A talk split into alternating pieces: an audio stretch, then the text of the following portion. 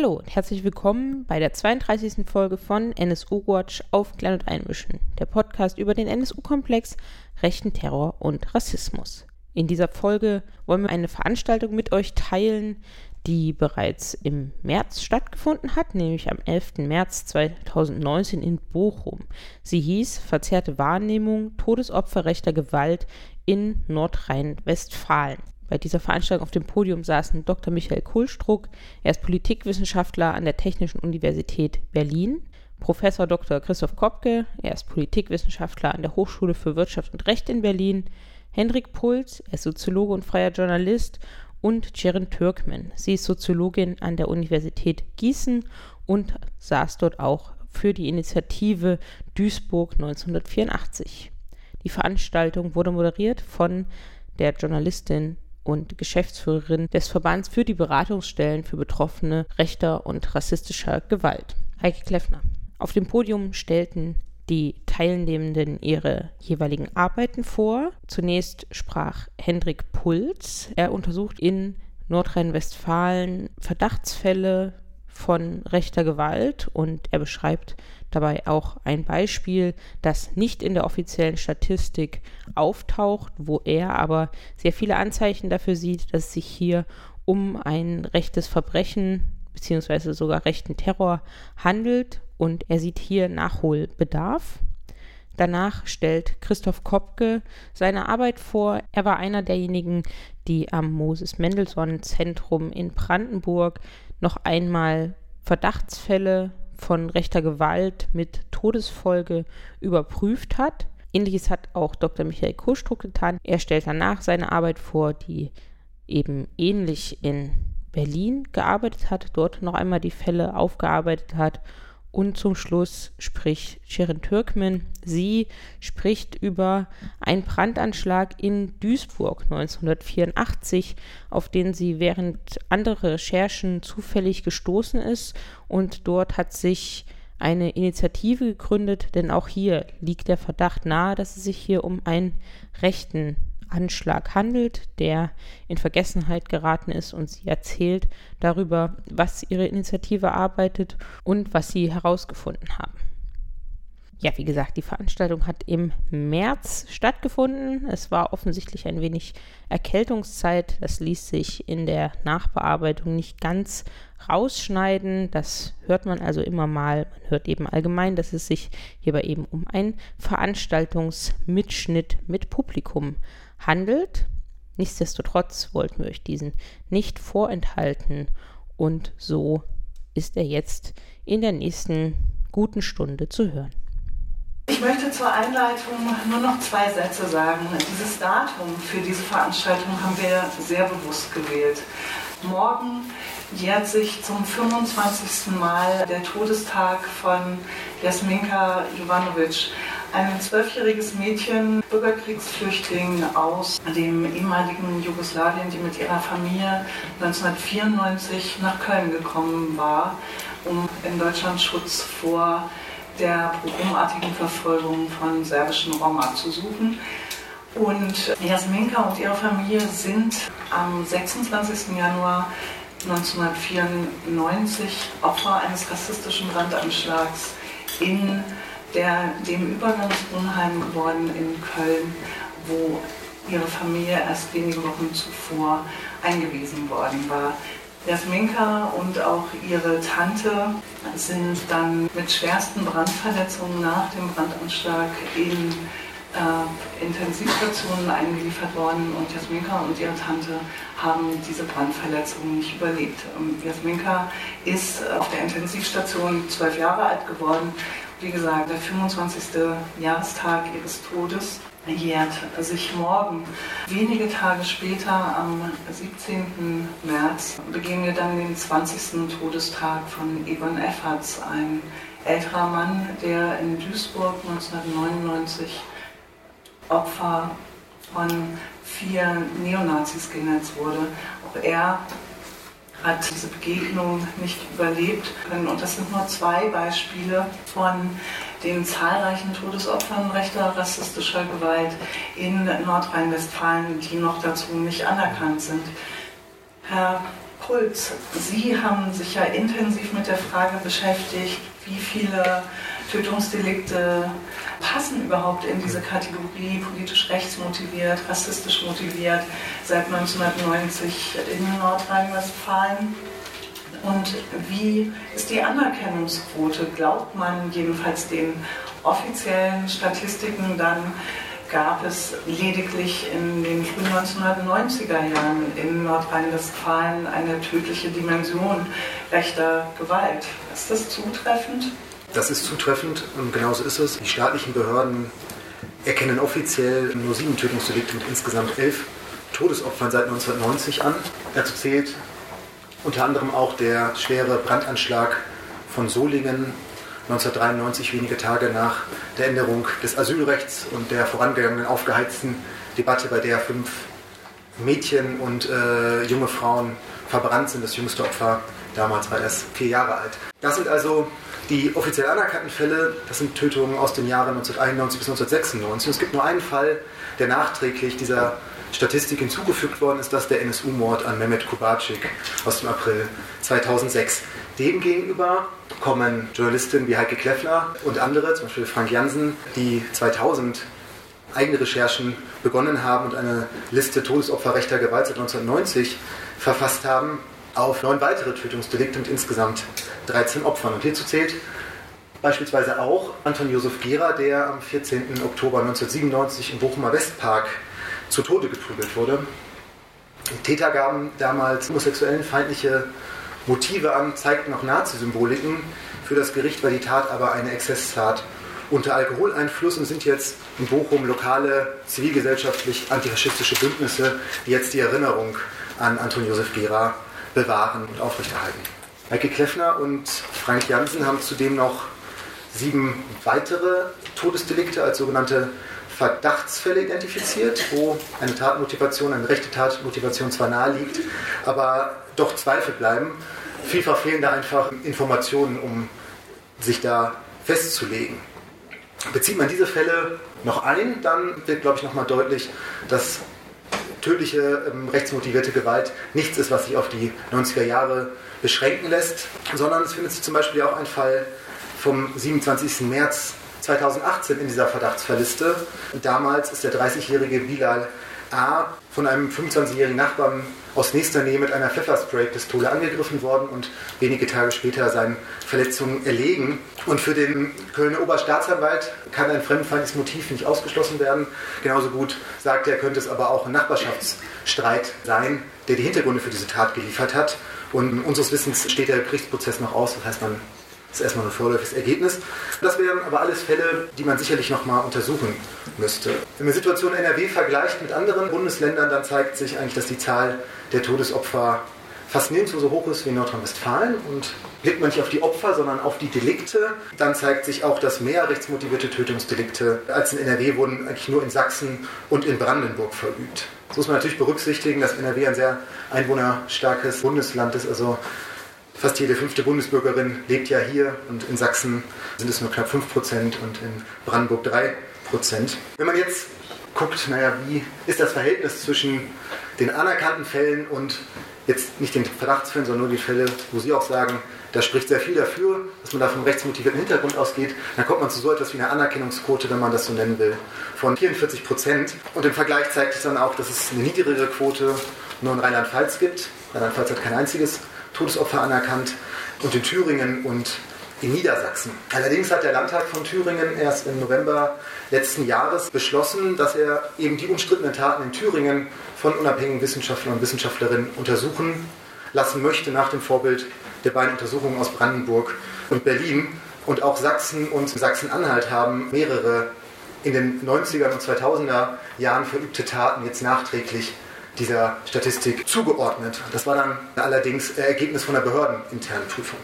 Nordrhein-Westfalen hat das meines Erachtens nie getan, hat also mit Ausnahme vom NSU-Mord an Mehmet Kubacik ähm, keinen einzigen Fall ein Opfer nachträglich anerkannt und auch die behördlichen Bewertungen nie verändert. Das heißt, das jetzt wissenschaftlich zu überprüfen, wäre sicherlich eine sehr sinnvolle Aufgabe, die auch zu bewältigen wäre. Allerdings, wenn man jetzt nur die Recherchen von Heike Kleffner und Frank Jansen nimmt, dann kommt man da schon auf 16 Tötungsdelikte wo die Akten ausgewertet werden müssten. Und die Amadeo Antonio Stiftung hat noch zwei weitere Fälle, die sie als Verdachtsfälle bezeichnet. Und ich bin auch noch auf einen Fall gestoßen, der ähm, vielleicht lohnenswert wäre, auch nochmal zu untersuchen und zu gucken, welche Rolle da möglicherweise ein rechtes Motiv spielt. Ich möchte nun anhand des Dreifachmords von Overath aus dem Jahr 2003 darlegen, dass die behördliche Einordnung einzelner Tötungsdelikte als nicht politisch motiviert bei näherer Betrachtung der Täterin, der Opfer und ihrer durch die Täter zugeschriebenen Eigenschaften sowie im Hinblick auf die Tatumstände und die Deutung des Tatgeschehens durch die Täter und Täterin nicht überzeugen kann. 7. Oktober 2003 ermordete der 45-jährige Neonazi Thomas A. unter Beihilfe seiner damaligen Freundin, der 19-jährigen Jennifer D. in einer Anwaltskanzlei, den Rechtsanwalt Hartmut Nickel, N., dessen in der Kanzlei tätige Frau Mechthild Bugstedt sowie die Tochter von Hartmut Nickel, die Rechtsreferendarin Alja N. Nachdem die Fahndung mittels Phantombild erfolglos blieb, konnten Thomas A. und Jennifer D. am 14. Oktober, also eine Woche später, von der Polizei verhaftet werden. Und die entscheidenden zur Verhaftung führenden Hinweise kamen von Kameraden aus der Neonazi-Szene, denen gegenüber sich Thomas A. als Täter offenbart hatte. Und einen dieser Hinweisgeber hatte er aufgefordert, die seine Taten fortzusetzen und der gleichen Tatwaffe einen weiteren Anwalt zu ermorden. Intendiert war eine Mordserie bundesweit mit derselben Tatwaffe. Das heißt, die zentrale Frage lautet jetzt, wie ist dieser Fall einzuordnen? Waren die Morde lediglich Raubmorde oder lag ihnen eine politische Motivation zugrunde? Mich dem ein bisschen anzunähern, werde ich mich jetzt gleich vor allem aus, auf Aussagen aus dem Urteil des Landgerichts Köln stützen, das die beiden Täterinnen am 15. Dezember 2004 zu lebenslanger Haft im Falle von Thomas A. zu einer Jugendstrafe von siebeneinhalb Jahren verurteilte, sowie auf Recherchen, die ich im letzten Jahr gemeinsam mit dem Journalisten Dominik Reinle durchgeführt habe. Vielleicht zuerst, wer waren die Täterinnen? Jennifer D. war Angehörige der Gabba-Szene. In dieser Gabba-Szene damals, heute, gab es durchaus immer viele auch rechtsgesinnte Mitglieder. Auffällig ist, dass die Thomas A. erst wenige Wochen vor den Morden kennengelernt hatte und dann mit ihm eine Beziehung eingegangen war. Thomas A. war unbestreitbar ein überzeugter Neonazi, der 1979 in die Wiking-Jugend eingetreten ist und dann wenig später nach Namibia gegangen ist und dort bei rechtsextremen Farmern gearbeitet hat und sich dann kurz darauf als Söldner der rhodesischen Armee angeschlossen hat, da auch in Kampfhandlungen verwickelt waren. Rhodesien damals durchaus im Apartheidsregime von Südafrika unterstützt. 1981 kehrte er nach Deutschland zurück, 1989 mietet er bei Overath einen Hof an und da hat er dann wenige Jahre später erstmals Kontakt zu seinem späteren Opfer Hartmut Nickel, der war nämlich der Anwalt des Vermieters und da liefen Pachtschulden auf, die 1999 schließlich zu einer Räumungsklage führten. Das heißt, es gibt in diesem Fall ein Kennverhältnis und eine Art von Beziehung zwischen Täter und späterem Opfer, was wird sich gleich zeigen, dass Rache als Motiv oder diese Beziehung eigentlich keine zentrale Rolle im weiteren Tatverlauf spielt. Ansonsten muss man noch erwähnen, 1994 ist Thomas A. Mitglied und Kandidat der Deutschen Liga für Volk und Heimat geworden, hat aber auch Kontakte zu Neonazi-Kameradschaften wie der Sauerländer Aktionsfront und hat zwischen 95 und 99 selbst Nazi-Treffen auf diesem Hof in Overath durchgeführt. Und bei einem dieser Treffen nahm auch der verurteilte Rechtsterrorist Manfred Röder teil. Und bei diesen Treffen soll er schon immer in, in den Insignien eines SS-Obersturmbannführers aufgetreten sein. Wenn man jetzt noch einen Blick auf das Tatgeschehen wirft, dann lässt sich das wie folgt beschreiben. Nachdem sich die beiden Täterinnen Zutritt zu der Kanzlei verschafft haben, behauptete Thomas A. gegenüber Mechthild äh, B., er habe einen Termin mit dem Anwalt, die sagt, äh, da habe ich Zweifel dran, Sie haben hier keinen Termin. Daraufhin hat er sie unmittelbar erschossen. Danach zwang er die beiden anderen Opfer, sich auf den Boden zu legen und seine Komplizin Jennifer D. fesselte beide mit Kabelbinder. Danach richtete er sie durch Kopfschüsse regelrecht hin. Und bei der Tat trug Thomas A. wieder ein schwarzes Hemd mit SS-Runen am Kragen und raubte noch aus der Kanzlei einen Geldbetrag so zwischen 70 und 90 Euro. Unmittelbar nach der Tat verfasste er dann ein Manifest, eine Bekanntmachung an das deutsche Volk, unterschrieben im Namen der 39. SD-SS-Division Götterdämmerung. Und in diesem Manifest proklamierte er, dass am 7. Oktober 2003 mit der Befreiung dieses Teils des Reichsgebiets und der strafrechtlichen Verfolgung der Hochvorräter begonnen worden sei. Fortan gelte das Kriegsrecht. Das war ein als Flugblatt gelehrtes Manifest, was die Polizei bei der Verhaftung sicherstellen kann.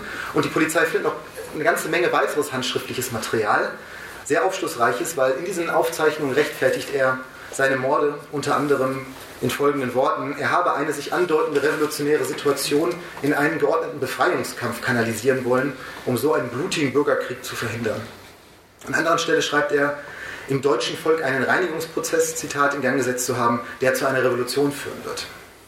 Zugleich hielt er fest, Zitat, tiefe Befriedigung empfunden zu haben, als er diese Elemente aus dem Volkskörper austrennen könnte, konnte ähnlich einem Geschwür. Deutliche Bekenntnisse, trotzdem das NRW-Innenministerium weist bis heute eine politische Motivation für die Tat zurück. Die haben auf eine Anfrage aus dem September 2018 geantwortet, der von Thomas A. begangene Dreifachmord wurde in der Vergangenheit bereits mehrfach hinsichtlich seiner Einstufung als rechtsextremistisch motivierte Gewalttat überprüft, zuletzt im Jahr 2012. Im Ergebnis wurde festgestellt, dass der Täter zwar dem nationalsozialistischen Gedankengut nahestand, die konkrete Tat selbst aber nicht politisch motiviert war. Diese Bekenntnisse, die gefunden worden sind, wurden als abwegig bewertet. Auf die Vorgeschichte der Taten, das erzähle ich jetzt gleich, ging das Ministerium oder geht das Ministerium nicht ein sondern es beruft sich aus Aussagen im Urteil des Landgerichts Köln, dass Thomas A. wegen Mord in zwei Fällen in Tateinheit mit Raub und mit Todesfolge unerlaubten Führens einer Schusswaffe sowie versuchter Anstiftung zum Mord in Tateinheit mit unerlaubtem Führen einer Schusswaffe verurteilte. Das Gericht stellte fest, dass bei Betreten der Kanzlei eine Raub- und keine Tötungsabsicht vorlag. Dennoch sei bei der Ermordung von Mechtel B. das Raubmotiv nicht bewusstseinsdominant gewesen. Thomas A. habe mit direktem Tötungsvorsatz geschossen, weil er sich durch das Opfer nicht ernst genommen gefühlt hatte. Die Morde an Alia und Hartmut N. seien begangen worden, um die vorangegangenen Morde und die Raubtat zu verdecken. Soweit deckt sich das mit dem Einschnitt des Innenministeriums. Zugleich aber stellte das Gericht auch fest, dass Thomas A. bei der Ermordung des Anwalts gedanklich in die Position des erdachten Sturmbannführers Hans Völker versetzt, sich versetzt habe, dessen Pflicht es gewesen sei, die Reichsgesetze und den Führerbefehl umzusetzen und, Zitat, den Hochverräter, Kollaborateur und Staatsfeind Hartmut N. zu töten und hierdurch ein historisches Zeichen zu setzen. Weiter heißt es, die Tat entsprang damit jedenfalls auch den politischen Vorstellungen und den Zielen des Angeklagten A. Das heißt, hier wird seitens des Gerichts die politische Dimension deutlich benannt und in der Begründung zur Anordnung der Sicherheitsverwahrung, zu der er auch noch verurteilt worden ist, bezeichnet das Gericht die Morde an Alja und Hartmut N. als in, Zitat, bewusster und aktiver Identifikation mit der nationalsozialistischen Ideologie begangenen Straftaten. Das heißt, das Gericht urteilt durchaus differenziert, aber diese differenzierten Aussagen spiegeln sich nicht in der Bewertung des Ministeriums wieder. Ebenso wenig berücksichtigt das Ministerium, dass Thomas A. auch wegen der geplanten Mordserie verurteilt worden ist. Und das Gericht befand dazu, dass in diesem Fall eine politische Motivation, Zitat, eindeutig belegt sei und es das Ziel gewesen sei, Zitat, den mit der Tat vom 7.10.2003 begonnenen bewaffneten Kampf fortzusetzen, sowie anschließend die Waffe mit demselben Ziel weiterzugeben. Auch das Tatvorgeschehen ist für die Einordnung des Falls von Bedeutung und demnach hat das Gericht festgestellt, dass dieser Plan, den bewaffneten Kampf zu Beginn bei Thomas A. nicht erst nach den Morden gereift ist, sondern schon viel früher, nämlich im Jahr 2002. Zu dieser Zeit habe er seine politischen Aktivitäten radikalisiert, habe Hastriaden gegen Hochverräter geäußert, das waren dann Journalisten, Anwälte und Rechtsanwälte, Richter. Und zu dieser Zeit hat er sich auch die Tatwaffe verschafft von einem der Nazis, die ihn dann später verraten haben. Und im Urteil heißt es, Zitat, er beabsichtigte nun, eine organisierte Kampfgruppe aufzubauen, mit dem Ziel, die nationalsozialistische Revolution, den Umsturz, einzuleiten. Und für genau diese Kampftruppe sammelte er andere Nazis um sich, darunter auch diejenigen, die ihn dann später verraten haben bei der, an die Polizei. Und mit ihnen führte er mehrfach paramilitärische Übungen durch. Spätestens 2003 fasste er auch den Entschluss, Raube zur Finanzierung des bewaffneten Kampfes zu begehen hat sich da mit zwei weiteren Komplizen zusammengetan, hat Ziele ausgekundschaftet. In einem Fall hat auch Jennifer D. da aktiv mitgeholfen. Und im September 2003 wollte er schon einen äh, Rechtsanwalt oder Steuerberater überfallen, konnte sich aber letztendlich nicht zur Tat äh, durchringen. Einige Tage vor den Morden fuhren Jennifer D. und Thomas Ader nach Ostdeutschland. Das ist auch relevant.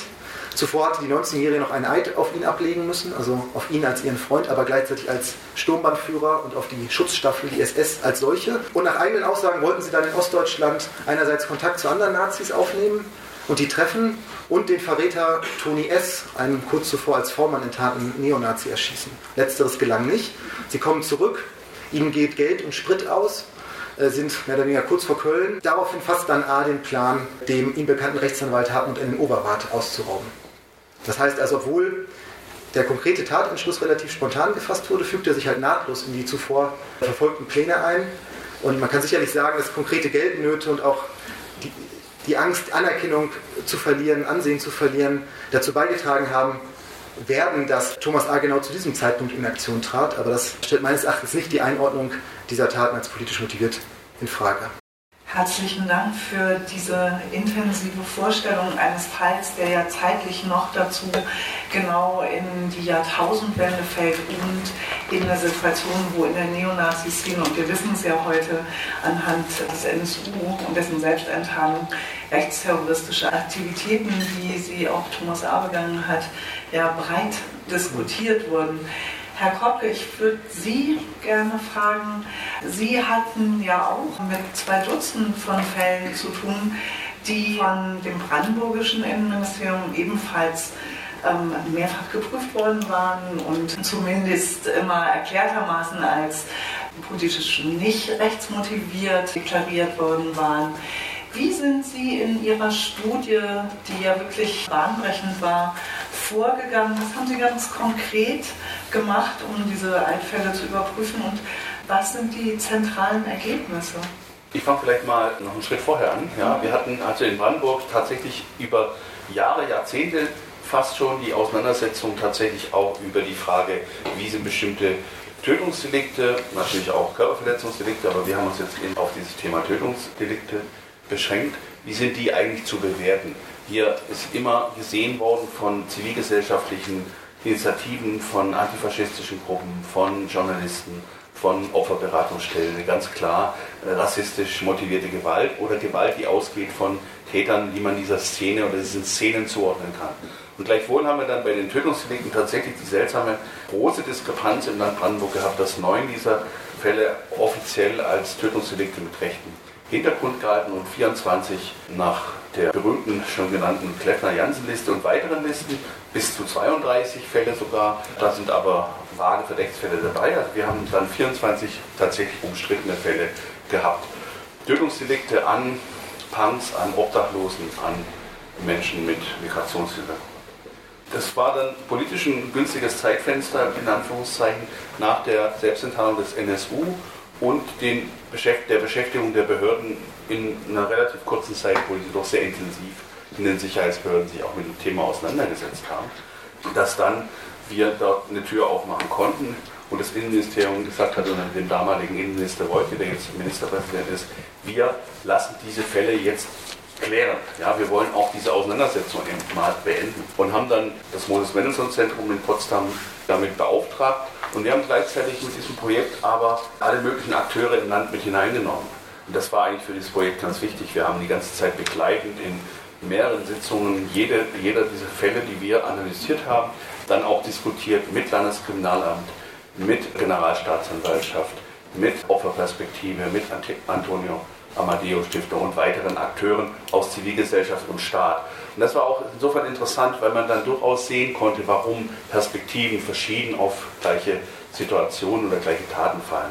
Wir auch sehen konnten, dass es nicht sozusagen Vertuschungsabsichten waren, die andere Bewertungen vorgenommen haben, sondern einfach andere Definitionen, andere Zugänge, andere Perspektiven. Jeweils. Ja. Wie sind wir vorgegangen? Wir hatten also quasi den Zugang zu allen Straf- und Ermittlungsakten, sofern sie noch vorhanden waren. Sie waren überwiegend vorhanden. Es gab ein paar Sachen, die fehlten aufgrund der normalen gesetzlichen Fristen, wo solche Vorgänge dann auch vernichtet werden, aber das war nur am Rande. Wir hatten auch in vielen Fällen, auch das war interessant, Zugang zu Haftakten, ja, wo wir dann sozusagen sehen konnten, wie dann ein verurteilter rechtsextremer Straftäter dessen Tat vor Gericht nicht als politisch motiviert bewertet wurde, wie er dann dem Kameraden schrieb, dass er jetzt endlich diese scheiß Zotteln, also seine Haare wieder abrasieren kann, weil der Anwalt hat gemeint, es sei nicht cool, wenn er da mit Glatze vor Gericht sitzt. Ja? Und ähnliche Selbstauskünfte, die nochmal das Bild abrunden, natürlich nicht die Motivlage der Tat äh, erklären, aber wo man noch, noch mal ganz viel auch in dieses Milieu hineingucken wollte, konnte. Zentrale Ergebnisse vielleicht ist einmal, wir haben eine ganze Reihe von Taten, die von Rechtsextremen begangen wird, wo man tatsächlich, wenn man diese Sachen zerlegt, sagen muss, das eigentliche Tatmotiv dieser konkreten Tat ist nicht politisch motiviert. Das ist natürlich immer grenzwertig auch, weil der Motivbegriff ist was ganz Starkes, der ist bei den Juristen und Kriminologen anders besetzt und definiert. Ich würde ein Beispiel nennen. Es gab eine Tat in Neuruppin, ein stadtbekannter Obdachloser, ehemaliger Lehrer, der, klar ist, der wohnt im Stadtpark, äh, wird abends von einer Gruppe von Neonazis überfallen, die tatsächlich losgehen mit dem Vorsatz Penner klatschen. Gehen in diesen Park und schlagen diesen Mann, der dort schläft, sie wecken ihn quasi mit Schlägen auf und schlagen ihn brutal zusammen. Und dieser, dieser Teil der Tat wird auch ganz klar als politisch motiviert von den Justizbehörden gesehen. Die sind ja mit dem Vorsatz Pennerklatschen verabredet dahin gegangen. Jetzt gehen die weg und dann sagt einer, hm, ich glaube, der hat mich erkannt, ich habe mit dem schon mal ein Bier getrunken. Dreht um, nimmt sein Messer und ermordet ihn. Jetzt sagt natürlich der Jurist, das ist Verdeckung. Ich kann ehrlich gesagt diese Trennung so nicht nachvollziehen. Ja, sozusagen, die scheint mir sehr künstlich zu sein. Sozusagen, jetzt lege ich den Schalter um, jetzt bin ich nicht mehr obdachlosenfeindlich, nicht mehr Rassist, jetzt muss ich, jetzt habe ich ein schlechtes Gewissen, weil ich gerade einen gehauen habe und jetzt muss ich gucken, damit der, der böse Staat mich nicht einsperrt. Also das ist mir zu glatt. Ja, und das hat man natürlich in vielen Fällen, wo man aber tatsächlich dann überlegen muss, was hat die, die Menschen mutmaßlich äh, zu dieser, in dieser Situation zu diesen Handlungen getrieben. Wir haben aber auch Fälle, wo die gleiche Gruppierung oder eine vergleichbare Gruppierung feststellt, wir haben nichts mehr zu saufen und auch kein Geld, was machen wir jetzt? Wir gehen jetzt los und der Erste, den wir treffen, den hauen wir um ja? und rauben ihn aus. Und es ist wirklich der Erste, den sie treffen. Sie sagen noch, außer Frauen und Kinder wird alles platt gemacht. Und da kann man beim besten Willen nicht wirklich sehen, hier ist ein politisches Motiv, es ist auch die Opferauswahl. Das ist ein ganz, in Anführungszeichen, normaler deutscher Arbeiter, der von der Frühschicht kommt. Den haben sie eben vom Fahrrad geschlagen, der ist daran gestorben. Da kann man natürlich an diesem Fall sehen, aha, die Zivilgesellschaft hat natürlich vollkommen recht, wenn sie sagt, aber warum sagt die Polizei nicht, dass es Nazis waren? Weil jeder kennt diese Gruppe. Ja? Und trotzdem, wenn wir uns den Fall genau angucken, muss man sagen, hier war kein politisches Motiv da. Gleichwohl, Rechtsextremismus als ein Milieu, was extrem gewalttätig ist, was auch gewaltfördernd ist, spielt immer in unseren untersuchten Fällen irgendeine Rolle. Also sozusagen, um es mal salopp auszuführen, es wabert immer hinein. Es ist immer irgendwo da. Ja? Es ist manchmal nicht greifbar, aber es ist immer irgendwo äh, feststellbar. Ja, wir haben also bei den acht Taten klar gesagt, unserer Meinung nach ist es ein politisches Motiv, wobei eben politisches Motiv nicht so zu verstehen ist, was vielleicht auch eine Erklärung ist für Gerichte. Der gebildete Richter stellt sich bei einem politisch motivierten Täter jemand vor, der im Seminar war, der sein Adolf Hitler gelesen hat, den Generalplan Ost kennt und äh, irgendwas vorhat. Ja. Das ist die Ausnahme. Wir haben es meistens zu tun mit Leuten, die eben keine politische Motivation im Sinne einer großen Agenda haben, aber sie haben ein ganz klares und sehr schnell abrufbares Feindbild. Sie wissen genau, wer dazugehört und wer nicht. Und ähm, manchmal wird dieses Feindbild auch hergestellt, indem das Opfer gezwungen wird, sich zu etwas zu erklären. Ja? Das beste Beispiel hat Kollege Kohlstuck sehr intensiv untersucht, der Mord an dem Schüler Marinus Schöber in, in, in der Uckermark in Brandenburg, der als Hip-Hopper von rechten Jugendlichen zusammengeschlagen, erst gehänselt, dann gemobbt, es wurde immer intensiver und irgendwann haben sie zu ihm gesagt, gib doch mal zu, du bist doch ein Jude. Und als er dann unter Schlägen zugegeben hatte, dass er ein Jude ist, was er gar nicht ist, dann fiel bei den Tätern sozusagen jede Hemmung, sie haben den Juden exekutiert. Ja, dieser Fall ist auch ähm, den bereits staatlich anerkannt. Vielleicht erstmal soweit. Ich denke, das ist nochmal, wo man drüber nachdenken sollte. Der Motivbegriff ist schwierig, denke ich. Und die tatsächlich elaborierte Weltanschauung fehlt bei diesen Tätern, die wir dort hatten, in der Regel. Aber ein klares Feindbildbekenntnis. Manche, muss man aber auch sagen, verstellen sich auch gut vor Gericht. Ja, wir haben tatsächlich auch Personen, die man dann in einem anderen Kontext klar eigentlich als organisierte Neonazis wieder trifft, die es aber schaffen vor Gericht, sich zu präsentieren als irgendwie so am Rande, eher so suffmäßig mitlaufend. Ja? Also auch das ist sozusagen die, nochmal die Frage, wer generiert eigentlich Wirklichkeit oder Wahrheit? Ja? Ist das denn, was in den Akten steht, Wahrheit? Ja? Oder ist das, was die Journalisten rausfinden, die Wahrheit. Ja, ich denke, das ist natürlich genauso, sind auch die Beobachtungen von Zivilgesellschaft und äh, Journalisten auch durch eigene Filter geprägt. Insofern macht es die Sache dann im Einzelfall gar nicht immer so einfach. Vielleicht können Sie einfach nochmal sagen, nach dem Ende Ihrer Studie, Sie hatten zwei Jahre für die Studie, ähm, zu welchem Ergebnis sind Sie gekommen? Wie viele Fälle haben Sie ähm, zusätzlich dem Land empfohlen anzuerkennen?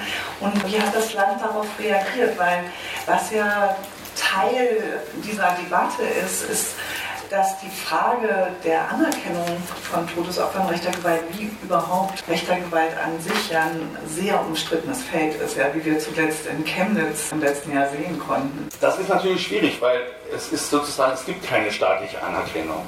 Letztlich, das ist ja immer das Argument aus den Behörden, da ist ja auch was dran. Um was es geht, ist eine polizeiliche Statistik. Die hat eigentlich eine ganz andere Funktion für die Polizei. Ja. Aber sie hat natürlich für die Öffentlichkeit ist sozusagen diese Eingruppierung politisch motiviert, ja, nein, quasi sozusagen die offizielle Zahl. Ja, auch Medien funktionieren so. Die wollen immer die offizielle Einstufung haben. Eigentlich ist diese Statistik, die die Polizei führt, eine Eingangsstatistik. Kommt aus der Tradition des polizeilichen Staatsschutzes. Macht dann auch Sinn. Eingang heißt, sobald ein Vorfall passiert und die Polizei hat eine Einschätzung, wird entsprechend einklassifiziert. Egal, was dann nachher mit passiert. Ja, wenn wir uns gucken, beispielsweise 1950 würden 30 Rathäuser Nordrhein-Westfalen brennen. Ja, da muss man sofort sagen, ah, alles Anschläge. Ja? So, wenn sich nachher herausstellt, die Hälfte war der besoffene Hausmeister, der nachts eingeschlafen ist, ist es in Ordnung. Aber erstmal wäre das Warnsignal, 30 Rathäuser brennen. Und das ist die Eingangsstatistik. Deswegen ist es schwierig mit der Anerkennung. Wir haben Folgendes gemacht, wir haben im Prinzip vier Kategorien gebildet. Die einen waren die politisch Motivierten bereits erfassten, die haben wir eigentlich nur kursorisch angeschaut. Die anderen wo wir gesagt haben, das ist politisch motiviert, das waren insgesamt acht Fälle. Acht Fälle dieser 24, da hat das Land sofort ohne Diskussion die in die Statistik übernommen. Wir hätten auch 24 sagen können, hätten das auch gemacht. Ja? Aus politischen Gründen wollte man dann nicht mehr an unserem Ergebnis rumdiskutieren. Wobei jetzt nicht unser Ansatz war, zu sagen, was das Land in die Statistik schreibt. Wir wollten einfach nur die Fälle erstmal analysieren. Wir haben dann immerhin bei vier Fällen gesehen, da fanden wir weder die Täter noch die Tat mit rechtsextremem Hintergrund. Das war eine komplizierte Gemengelage, weil bei irgendeinem auch irgendwelche Devotionalien zu Hause gefunden wurde. Der war aber eigentlich eher in der Punker-Szene unterwegs als Täter. Also schwierige Geschichte. Dann haben wir aber immerhin sechs Fälle, wo klar ist, hier sind die Täter mehr oder weniger stark in der rechtsextremen Szene, im rassistischen Milieu vor Ort verankert. Und trotzdem haben die, wie das eben geschilderte, die unmittelbare Tat kann man schwer vielleicht als politisch motiviert werden. Und dann haben wir fünf Fälle gehabt, wo man es einfach nicht sagen kann, wo sozusagen die Aktenlage, das Material das nicht hergibt, ja tatsächlich irgendeine Aussage zu treffen. Insofern ist eigentlich die Quote, finde ich, ganz interessant, wenn man so rum nochmal guckt. Also wir haben acht Fälle quasi, die dann umbewertet wurden und wir haben aber nochmal sechs Fälle, wo ganz klar ist, da gibt es Bezüge in die Neonazi-Szene hinein, auch wenn sie für die unmittelbare Tat vielleicht nicht die Rolle gespielt haben. Ja, ich sage es so vorsichtig, weil natürlich kann es ja auch, können die das ja auch so darstellen ne, in, in, in den Gerichts- und Strafverfahren. Was man noch sagen kann, ist, das Land ist professioneller geworden. Die Fälle, die wir ähm, die wir neu bewertet haben, sind alle vor 2001. 2001 ist deswegen ein wichtiges Datum, weil wir dann ein neues polizeiliches Erfassungssystem haben, politisch motivierte Kriminalität, PMK, die zum ersten Mal tatsächlich die Motivlage des Täters in entwickeln, ein Stück weit auch so etwas wie Hate Crime implementiert. Was es vorher nicht gab. Vorher war die politisch motivierte Tat eine gegen den Staat, gegen das System gerichtete. Und insofern waren das sozusagen alles Fälle vor 2001. Das war, Klammer auf, natürlich auch für das Land schön. Man konnte sagen, wir haben gar nichts falsch gemacht. Wir hatten nur noch nicht das richtige Erfassungssystem. Aber sei es geschenkt. Wir haben aber allerdings wirklich gesehen, dass sowohl bei den Ermittlungen als auch bei dem, was man drumherum sehen kann, zum Beispiel psychologische Gutachten, die Dinge im Laufe der Zeit wesentlich professioneller wurden, wesentlich zielgerichteter, die Ermittlungsbehörden auch mehr Ahnung haben von rechter Szene. 1991, 90, 91, da ging die Vernehmung, sind sie rechtsradikal? Nein, nächste Frage, ja, so ungefähr. Äh, und das hat man später in dieser Weise nicht mehr betrieben. Also das muss man schon da eindeutig sehen, da sind die auch besser geworden. Vielleicht so viel. Wir müssen für die ostdeutschen Länder ganz klar sagen, eine hauptbetroffene Gruppe sind sozial Schwache und Obdachlose, ganz, ganz klar. Da sind die Täter manchmal sozial nicht weit entfernt davon. Und trotzdem haben wir ein paar Fälle gehabt, wo dieses Gericht gesagt hat, das ist im Milieu, ja, Trinkermilieu, wo wir genau sehen konnten, warum das für uns nicht Trinkermilieu war, sondern durchaus politische Motivation. Und bei den Körperverletzungsdelikten, die wir jetzt ja nicht thematisieren, sind es auch ganz stark linke antifaschistische Jugendliche. Die fallen immer so beide raus, ein bisschen als Opfer rechter Gewaltgruppen in der Diskussion. Ja, vielen Dank auch in, für die Einblicke in die Arbeitsweise. Und das ist auch eine ganz gute Überleitung zu Ihnen, Herr Kohlstruck, weil Sie ja quasi nachdem Brandenburg die Ergebnisse vorliegen hatte, das Land eben auch die offizielle Statistik daraufhin verändert hatte nach der Studie von Christoph Kopke und Gideon Botsch für das Moses Mendelssohn Zentrum damals dann vom LKA Berlin beauftragt wurden, die quasi das Gleiche zu tun, nämlich die umstrittenen Altfälle in Berlin zu untersuchen. Und mich würde interessieren und sicherlich auch die Zuhörerinnen und Zuhörer, sind Sie genauso vorgegangen, wie Christoph Kopke das jetzt für Brandenburg beschrieben hat? Wo gibt es auch Ähnlichkeiten in den Befunden und wo gibt es aber vielleicht auch Unterschiede, weil Brandenburg ist ja doch ein ostdeutsches Flächenland und Berlin, Hauptstadt, Metropole, ähm, die Strukturen, Täter-Opfer-Gruppen unterscheiden sich ja auch und vielleicht auch die Art und Weise, wie Polizeiarbeit stattgefunden hat. Wir standen, wenn das erlaubt ist, sozusagen auf den Schultern von Riesen. Ja. Wir hatten also die Veröffentlichung von Moses Mendelssohn und dann haben wir auch beim Personal einige übernommen von euch. Also waren ein Kollege und eine Kollegin, die bei uns mitgearbeitet hatten. Äh, also wir haben davon profitiert und insgesamt kann man sagen, dass die Polizei in Berlin sich wie die Polizei in Brandenburg doch etwas unter Legitimationsdruck sieht und gesehen hat. Sonst wären auch diese Projekte nicht zustande gekommen. Das Abgeordnetenhaus in Berlin hat dezidiert gesagt, es müssen Konsequenzen gezogen werden aus dem NSU, aus dem Versagen der Behörden im NSU-Fall. Und die Polizei Berlin hat sich das zu Herzen genommen. Und was tut man dann? Okay, man bindet dann Wissenschaftler ein, dann kann man dann später mindestens sagen, na, wir haben also ein Forschungsprojekt teilfinanziert und Buch und so weiter. Also man muss, man muss diese politische Situation, glaube ich, mit reinrechnen. Das hat sich auch verändert durch die, Liste, die Sie, Frau Kleffner, mit Frank Janssen damals im September 2000 auf den Weg gebracht haben. Seitdem gibt es sozusagen eine, Macht, eine Machtauseinandersetzung unter der Frage, wer ist eigentlich kompetent in diesem Land das Ausmaß rechter Tötungsdelikte angemessen zu bewerten. Und wir haben in unserer Studie jetzt auch genau diese Frage, diese Diskursfrage ausdrücklich untersucht. Ihre Liste vom September 2000, dann die Einführung des neuen Meldedienstes, kriminalpolizeilicher Meldedienst, politisch motivierte Kriminalität, KPMD, PMK. Das ist keine Splittergruppe der KBW, sondern das ist also der Meldedienst der Polizei. Wir haben dann als drittes Ereignis die Selbstenttarnung des NSU und wir haben dann als viertes Ereignis in dieser Verschiebung des Machtgefüges die Publikation eurer Studie. Also vier Diskursereignisse, die einfach auch die innenpolitische Situation verändert haben. Es ist nicht mehr so wie im Jahr 1993 oder 1995, dass ich sage mal in Anführungszeichen, einige super engagierte Journalisten nur sagen, hier ist etwas faul, sondern es ist insgesamt äh, eine, Macht, eine Machtverschiebung in der Beanspruchung von Deutungskompetenz hin zu Zivilgesellschaft und zu Journalistinnen und Journalisten. Also das war erstmal eine Veränderung auch der Großwetterlage. Wir hatten es jetzt in Berlin insofern etwas einfacher, weil wir nicht so viele Fälle hatten. Das ist, freut einen natürlich erstmal. Und wir haben deshalb die Chance gehabt, dass wir sowohl die Fälle untersucht haben, die von Ihnen als Journalisten, Journalistin als rechtsklassifiziert worden sind, aber auch die Fälle, die die Polizei schon klassifiziert hat. Das waren in Berlin damals nur zwei Fälle. Und bei, sie hatten dann, oh, jetzt muss ich aufpassen, weitere sieben, glaube ich, acht. Oh. Also äh, die Zahlen, du hast also das Richtige dazu gesagt. Also wir haben sowohl die bereits klassifizierten wie auch die sozusagen nicht klassifizierten Polizei dieserseits untersucht.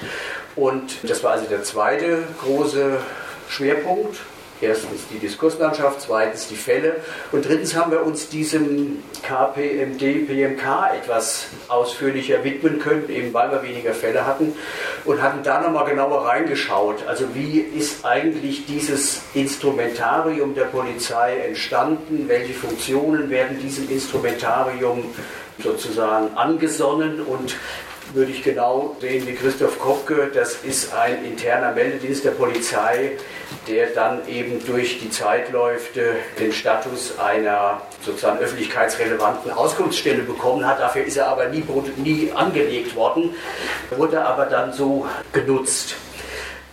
Wir hatten noch was anders gemacht. Wir hatten nicht den Gesprächskreis. Wir hatten quasi als Wissenschaftler und Wissenschaftlerinnengruppe gearbeitet, hatten aber dann eben Interviews gemacht mit der Polizei, mit Staatsanwälten und auch mit Opferorganisationen und mit einer Journalistin, die neben mir sitzt. Frank Janssen hat schriftliche Auskünfte erteilt. Also war auch so von der, von der Forschungsarbeit ein bisschen anders angelegt. Das sind vielleicht jetzt die Hauptunterschiede. Wir hatten zu den zwei Fällen, die die Polizei Berlin als politisch klassifiziert hat, aus den 90er Jahren haben wir noch weitere sechs Fälle für eine entsprechende Klassifikation empfohlen. Dem ist dann das Land Berlin auch, oder nicht das Land Berlin, sondern das Landeskriminalamt ist dem gefolgt. Und weil die Klassifikationshoheit bei den Ländern liegt, ist dann auch die Bundesstatistik um diese sechs Fälle mit sieben Opfern angehoben worden, weil das Bundeskriminalamt da quasi nicht intervenieren kann, sondern es muss das übernehmen, was die Landeskriminalämter im Guten oder im Schlechten anliefern. Das ist ja die, die Logik des föderalistisch, föderalistischen Systems in dem Bereich, sodass wir auch ohne dass das Konflikte gegeben hätte, die, die politische Situation war so, dazu beigetragen haben, dass also diese Zahl bundesweit sich erhöht hat. Man muss das aber auch relativieren das Gros dieser Fälle, die wir betrachtet haben, stammt aus den 90er Jahren, 2000 noch. Dann kam die Zäsur mit der Einführung des neuen Meldedienstes. Und im Grunde haben wir auch den Job gemacht, den die Polizei eigentlich hätte auch selbst machen können. Wir haben das neue System, den neuen Meldedienst, wie er seit 2001 Januar gilt, angewendet auf die Fälle der 90er Jahre. Und weil dieses Instrument auch durch den politischen Druck sozusagen schon geschärft und verfeinert worden ist gegenüber den Erhebungsmethoden der 90er Jahre, wäre auch die Polizei bei der Überprüfung ihrer Altfälle vielleicht in manchen Punkten zu ähnlichen Ergebnissen gekommen wie wir, dass mit dem neuen Instrument die alten Fälle in einem höheren Maß zu klassifizieren sind als politisch rechts. Also das ist so jetzt mal ein bisschen auf die erste und auf die schnelle das, was in Berlin passiert ist. Also etwas breiteres Themenfeld aufgrund der geringeren Fallzahl weniger Öffnung zu anderen gesellschaftlichen Gruppen, aber auf der gleichen Welle der Machtverschiebung weg von den staatlichen Behörden hin zu den zivilgesellschaftlichen und journalistischen Kräften. Jetzt haben Sie ja beide was gesagt, was ich sehr spannend finde, nämlich Sie haben sich beide auf die Selbstenttarnung des NSU als einen Faktor bezogen, der es auch ermöglicht hat, diese Überprüfungen überhaupt dann politisch auch zu legitimieren oder in Berlin und Brandenburg zumindest durchzusetzen. Und ich glaube, das ist was, was wir in der zweiten Runde auf dem Podium auch nochmal anschauen sollten, denn ähm, Nordrhein-Westfalen ist ja Tatortland und so wie Sie es beide eben auch beschrieben haben, die Definition ab 2001 ist ja ganz offensichtlich weder in Berlin noch Brandenburg selbstständig retroaktiv angewandt worden. Und spannend wäre unter den Umständen eben auch den Fall nochmal anzuschauen, äh, den Henrik Puls ja eben geschildert hat und die anderen Fälle. Ich möchte aber, bevor wir auf die Frage kommen, was von dem, was Sie uns geschildert haben, könnte unter welchen Bedingungen für NRW eben relevant sein, Jerem Türkman bitten, über einen Fall zu sprechen, den wir in dieser doch eher willkürlich gewählten Cut-off-Linie von 1990 oder vielleicht auch nicht so willkürlich gewählt, weil es eben der Zeitpunkt des wiedervereinigten Deutschlands ist, ab dem ähm, Journalistinnen und auch die meisten Wissenschaftlerinnen bislang geguckt haben, der ja weit davor liegt, nämlich 1984 in Duisburg und der auch deshalb sicherlich kaum noch im öffentlichen Bewusstsein ist. Tatsächlich wurden schon einige Stichworte genannt, an denen ich gerne anknüpfen würde und aus der Perspektive unserer Rekonstruktion als zivilgesellschaftlichen Akteur, als Initiative, die sich zusammengefunden hat, die Kontakt zu den Angehörigen geknüpft hat und mit den Angehörigen gemeinsam tatsächlich jetzt seit mindestens sechs Monaten kollektiv darüber nachdenkt, was getan werden kann, welche institutionelle Rückendeckung an welcher Stelle geholt werden kann und wie wir tatsächlich in Kooperation mit den Angehörigen gemeinsam arbeiten möchten und tatsächlich auch den Arbeitsprozess, den öffentlichen Vergesellschaftungsprozess von mir aus dieses Falles thematisieren möchten. Das tun wir sozusagen an der Stelle explizit und auch das ist etwas, was wir vom NSU und von der Arbeit im NSU-Komplex auflösen, sozusagen gelernt haben. Die Fälle rechte Gewalt nicht unabhängig von den Betroffenen und Opfern tatsächlich zu denken, zu thematisieren und Forschung, Politik als auch Öffentlichkeit äh, dagegen zu schaffen, ohne sozusagen die Angehörigen, die so wie Ibrahim Arslan, Mölln-Opfer 1992, immer wieder betont hat, Opfer sind keine Statisten der Analyse, sondern wir sind Hauptakteure. Und genau das fordern Betroffene, die sich auch selbst organisiert sozusagen zusammenfinden, auch immer wieder stärker ein. Und diesen Aspekt, den möchte ich sozusagen als jemand, der in einer Initiative organisiert ist und einen Fall sozusagen versucht zu rekonstruieren, auch gerne stärker in den Fokus rücken. Deswegen ist deine Frage eine Frage, über die wir intensiv seit drei Jahren nachdenken. Tatsächlich. Vor drei Jahren fanden wir nämlich in einer gänzlich anderen Recherche zu einem gänzlich anderen Thema tatsächlich, und zwar in einer historiografischen Recherche im Domit-Archiv, das ist das Dokumentationszentrum und Museum über die Migration in Deutschland in Köln, einen sehr kurzen Pressebericht. Also die, unsere Analyse recherchierte zu den Selbstorganisationen, migrantischen Selbstorganisationen im Ruhrgebiet. Und während dieser Recherche in der Datenbank haben wir, habe ich einen sehr kurzen Pressebericht in den lokalen Medien oder in einem dieser lokalen Medien gefunden. Und in diesem Bericht wurde von einer Brandkatastrophe mit sieben Opfern, mit sieben Toten beschrieben. Explizit heißt es dort, es gäbe keine Hinweise auf Brandstiftung. Der Brand findet vom 26. zum 27. in der Nacht statt. Zwei Tage später, am 28. gibt es einen Bericht über eine große Brandkatastrophe, in der nicht von Brandstiftung gesprochen werden kann. Einen Tag später gibt es eine widersprüchliche Information in der Frankfurter Rundschau. Und in dieser Pressemitteilung heißt es, dass der ermittelnde Staatsanwalt Brandstiftung, also schon am 29. nicht mehr ganz ausschließen könne wiederum einen Monat später, Sie merken, wir haben historische Quellenanalyse tatsächlich zuerst insgesamt eigentlich über anderthalb, zwei Jahre hinweg betrieben. Wieder einen Monat später heißt es äh, tatsächlich seltsamerweise schon wieder in den Medien, dass eben Brandstiftung ausgeschlossen werden muss und keine Hinweise auf Brandbeschleuniger oder keine Hinweise auf Flüssigkeiten im Haus gefunden werden konnten. So, es gibt also eine ungemein widersprüchliche äh, Berichterstattung. Und diese ungemein widersprüchliche Berichterstattung zieht sich über die Medien, die wir für den Zeitraum August 1984 bis November, Dezember 1984 eruieren konnten, tatsächlich hindurch. Selbst im Widerspruch tatsächlich zu den Aussagen der ermittelnden Staatsanwälte. In dem Bericht vom 29. August finden wir tatsächlich dann auch einen Hinweis oder finde ich einen Hinweis darauf, wer die Opfer sind. Und zwar handelt es sich bei den Opfern um äh, sieben Mitglieder einer Familie aus Adana in der Türkei. Auch das alte marode Haus soll ausschließlich Migrantinnen bewohnt gewesen. Das heißt Ausländer. Ich spreche mit dem Wissen der kritischen Migrationsforschung und altkritischer Migrationsforschung heute natürlich nicht von Ausländern, sondern von Migrantinnen und Migranten. Duisburg-Wannheimer Ort, also der Ort, an dem dieser Brand stattfindet, wiederum ist eine Arbeiterinnensiedlung, in der in den 1980er Jahren wiederum schon vornehmlich Migrantinnen gewohnt haben. 1984 selber, ich weiß nicht, ob wir Historikerinnen und Historiker unter uns haben oder uns daran erinnern, 1984 selber war wiederum das Jahr, besonders in Duisburg. Duisburg war stellvertretend für die Bundesrepublik Deutschland. Das hatte strukturelle Hintergründe, die mit den drei größten stahlproduzierenden Firmen sozusagen Deutschlands zusammenhängen und der zweiten Stahlkrise, in die eben diese Firmen reingerutscht sind, Anfang der 80er Jahre. Das heißt, 84 war das Jahr eines aufkommenden, meines Erachtens sogar neuen Rassismus und der eben sehr großen politischen Debatte um die sogenannte Rückkehrforderung von Migrantinnen. Angesichts dieser Stahlkrise im Zusammenhang zum Diskurs der überflüssig gewordenen ehemaligen Gastarbeiterinnen und Gastarbeiter, die man ja jetzt nun nicht mehr braucht.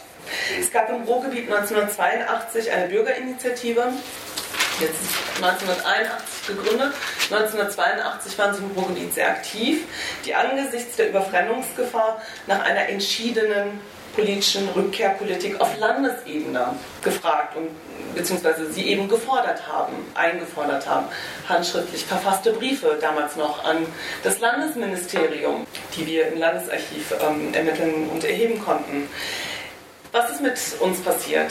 In der allerersten Phase dieser Recherche verlief der Umgang mit dem Bericht erst einmal nach dem Motto, ja, das, das war dann eben so. Das, ähm, nicht? Also trotz NSU und trotz des Wissens um den NSU-Komplex gibt es sozusagen eine sehr starke, gibt es eine Wirksamkeit, gibt es eine staatliche Wirksamkeit und es gibt das Wissen darum, dass, äh, auch das sehr widersprüchlich, sieben Opfer können sozusagen nachträglich, und das sage ich jetzt aus der Perspektive sozusagen der Zivilgesellschaft, sieben Opfer können ja nicht entgehen. Also wenn es sieben Opfer eines rassistischen Anschlags gewesen wäre, das kann uns doch nicht entgehen. Also wurde dieser Pressebericht erst einmal beiseite gelegt. Ja, man hat nicht wir haben ihn irgendwie zur Kenntnis genommen, aber gleichzeitig und trotz seltsamer Magenkrämpfe haben wir ihn beiseite gelegt. Was ist dann passiert? Als wir dann Monate später tatsächlich in zwei grauen Heften, und das erwähne ich deshalb, weil ich sozusagen nochmal, Sie haben gerade unterschiedliche Perspektiven angesprochen, anderes Wissen, andere Fragestellungen. Das ist methodologisch sehr wichtig, weil ich nämlich erst in zwei grauen Heften von migrantischen Selbstorganisationen ja, also auch türkischsprachigen Selbstorganisationen, einen weiteren Hinweis gefunden habe. Der kam wiederum zufällig während der Recherche in zwei sogenannten grauen Heften, also nicht publizierten, sondern gedruckten Infoblättern, die damals sozusagen ausgeteilt wurden zur Information. Und in diesen grauen Heften eins eine Broschüre, eins ein Infoblatt. In einem in dem Infoblatt wurde quasi 84 der Brandanschlag erstmal dokumentiert. Mich hat verwundert, dass er mit Sorgfalt dokumentiert wurde. Ja? Nicht weiter interpretiert, dokumentiert. Wer interessiert sich? 1984 in Deutschland, im braunen Deutschland sozusagen. 1980 wird die EVP im Ruhrgebiet gegründet. Es gibt keine migrantischen Selbstorganisierungen.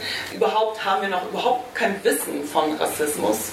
Rechte Gewalt wird nicht thematisiert. Ja? Also wer hat überhaupt das Interesse gehabt, in den 80er Jahren, in den 70er Jahren Verdachtsfälle zu do dokumentieren. Das Infoblatt hat diesen Fall dokumentiert. Dann gab es eine Broschüre, eine Infobroschüre, die von einer migrantischen Selbstorganisierung tatsächlich 84 schon zum Thema Ausländerfeindlichkeit. Sie haben eine eigene Konferenz gemeinsam mit dem DGB und einzelnen Politikern von den Grünen 1984 in Düsseldorf organisiert. Und die Broschüre ist eine Dokumentation dieser Konferenz. Und in einer dieser Reden in der Broschüre wird explizit vom Duisburger Brandanschlag ausführlichst und direkt im Zusammenhang mit Rassismus in einer Aneinanderreihung mit weiteren rechten Gewalttaten, rassistischen Gewalttaten direkt erwähnt. So. Und an der Stelle war klar oder war eindeutig ein Hinweis gegeben, dass da etwas nicht stimmt.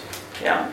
Und ähm, das hat zu einer intensiveren und organisierteren systematischen Recherchephase geführt, wo wir zunächst einmal tatsächlich den Namen des leitenden Oberkommissars ermittelt haben. Und dieser leitende Oberkommissar von 84, 40 Jahre in Duisburg im Dienst gewesen, scheidet 2013 aus dem Dienst aus. 2013 gibt er ein Interview in in der äh, in lokalen Medien der Westen, dass er ja, ähm, also er berichtet von besonders skandalösen Fällen, die ihm während dieser 40 Jahre Dienstzeit im Ruhrgebiet sozusagen zugestoßen sind. Und er berichtet eben von dem Fall 1984. Dieser Fall hätte sehr großes Bestürzen gesorgt, etc. etc. Und sie wären ja glücklich gewesen, jetzt muss ich zitieren, wir wollen ja sehr genau sein, die Brandstiftung in einem Haus im Wannermer Ort 94, bei der sieben Türken starben, wog besonders schwer und sie seien sehr glücklich, dass sie Jahre später eine Pyromanin, das Geständnis, dass eine Pyromanin das Geständnis ablegte, die sonst im Norden der Stadt immer nur Papiercontainer angezündet hatte. Mehr stand dort erstmal nicht drin. Nach drei Jahren Recherche und tatsächlich Organisierung als Initiative möchte ich tatsächlich jetzt angesichts der Zeit sehr kurz noch zusammenfassen, was der Stand der Dinge ist. Ich möchte also berichten, dass wir sehr vorsichtig mit dem Fall Duisburg 84 umgegangen sind, weiterhin vorsichtig umgehen. Wir sprechen von einem Verdachtsfall. Gleichzeitig haben wir aber auch langjährig recherchiert. Wir haben die Angehörigen der Familie gefunden, die den Brandanschlag mit schwersten psychischen und physischen Verletzungen überlebt haben. Vier Angehörige. Unter diesen Folgeschäden leiden sie auch heute noch. Und wir haben mit ihm gesprochen, wir haben aber auch Feldrecherche, also ethnografische Feldrecherche betrieben. Und das heißt, wir haben uns in Duisburg mit der Nachbarschaft gesprochen, wir haben Interviews geführt, wir haben Validierung über Validierungsmethoden nachgedacht, haben Wissen überprüft. Und was wir tatsächlich gemacht haben, ist, ich habe damals Zugang zu dem Archiv der Staatsanwaltschaft in Duisburg bekommen und aus dem Wissen, aus diesem Sammelsurium, aus diesem Set sozusagen an Quellen, können wir heute sagen, dass 1994 eine Frau schon im Gefängnis saß, wegen kleinerer Brandstiftungen an leblosen Objekten.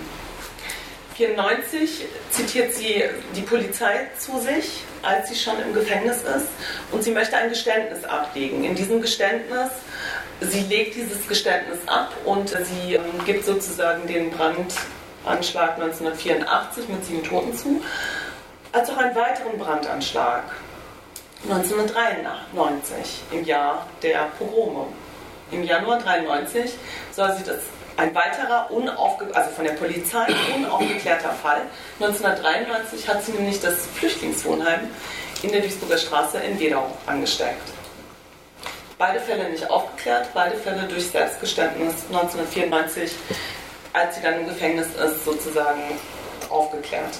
Wir können heute sagen, es gab 1984 eine direkte Artikulation in den türkischsprachigen Medien, die eine Zeit lang sehr intensiv über den Fall berichtet haben.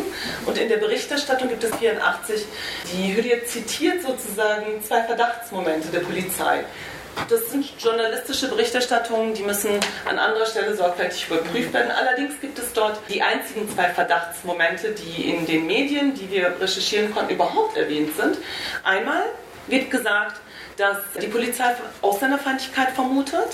Zweitens Bandenkriminalität unter Gastarbeiterinnen.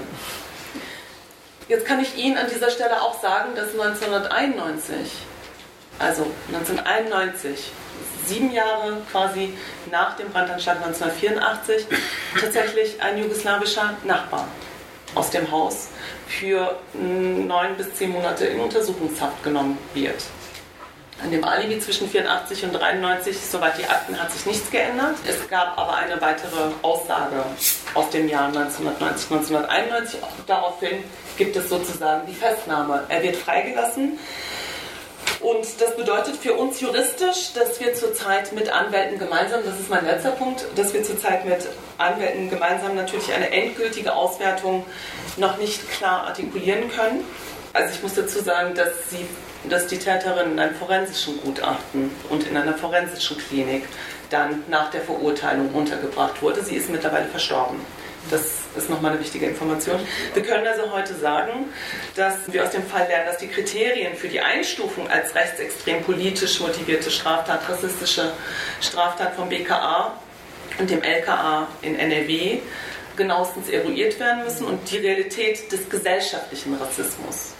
Ja, da komme ich sozusagen auch mit einer Antwort auf eine wichtige Information, die Sie vorhin genannt haben, über die wir hoffentlich gleich in der Diskussion noch nochmal sprechen können.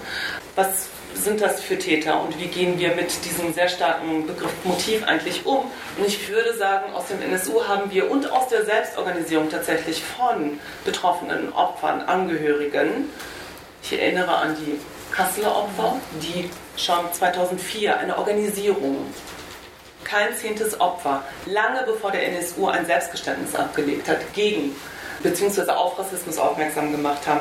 Genau da müssen wir, glaube ich, auch ansetzen. Also die Dimension, die Breite, die Heterogenität des gesellschaftlichen Rassismus zu analysieren und als Bestandteil in die Recherche mit einzubeziehen, weil Rassismus ist eben nicht deckungsgleich mit rechtsextremer Gewalt und rechtsextremer Organisierung. Ja, herzlichen Dank und auch danke dafür, dass Sie den Blick geweitet haben und uns auch Einblick gegeben haben in die Schwierigkeiten von der Recherche und den Umfang von der Recherche, wenn ein Tötungsdelikt so lange her ist und auch wirklich so lange zurückliegt. Bevor ich jetzt Ihnen und euch die Möglichkeit für Rückfragen ans Podium geben möchte, eine Frage an Sie vielleicht doch noch.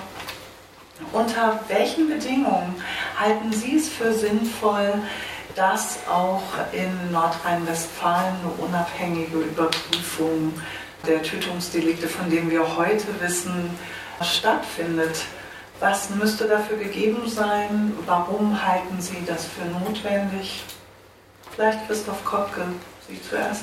Ja, ich halte es für notwendig. Ich würde sagen, es sind noch einige Länder, die das machen könnten. Und letztlich stellt sich die Frage, warum sich Politik da so schwer tut. Ja? Weil es ja durchaus auch einen Mehrwert für die Behörden selber hat. Ja? Wie unsere beiden Projekte in Berlin und Brandenburg gezeigt haben. Da sind sie auch eigentlich ganz gut bei weggekommen, muss man eben auch noch sagen, weil, weil wir eben durch diese PMK 2001-Brille geschaut haben. Ich denke, je weiter wir zurückgucken, Stichwort 1990 als sozusagen Barriere, alles was vorher ist, ist wirklich im Nebel. Ja?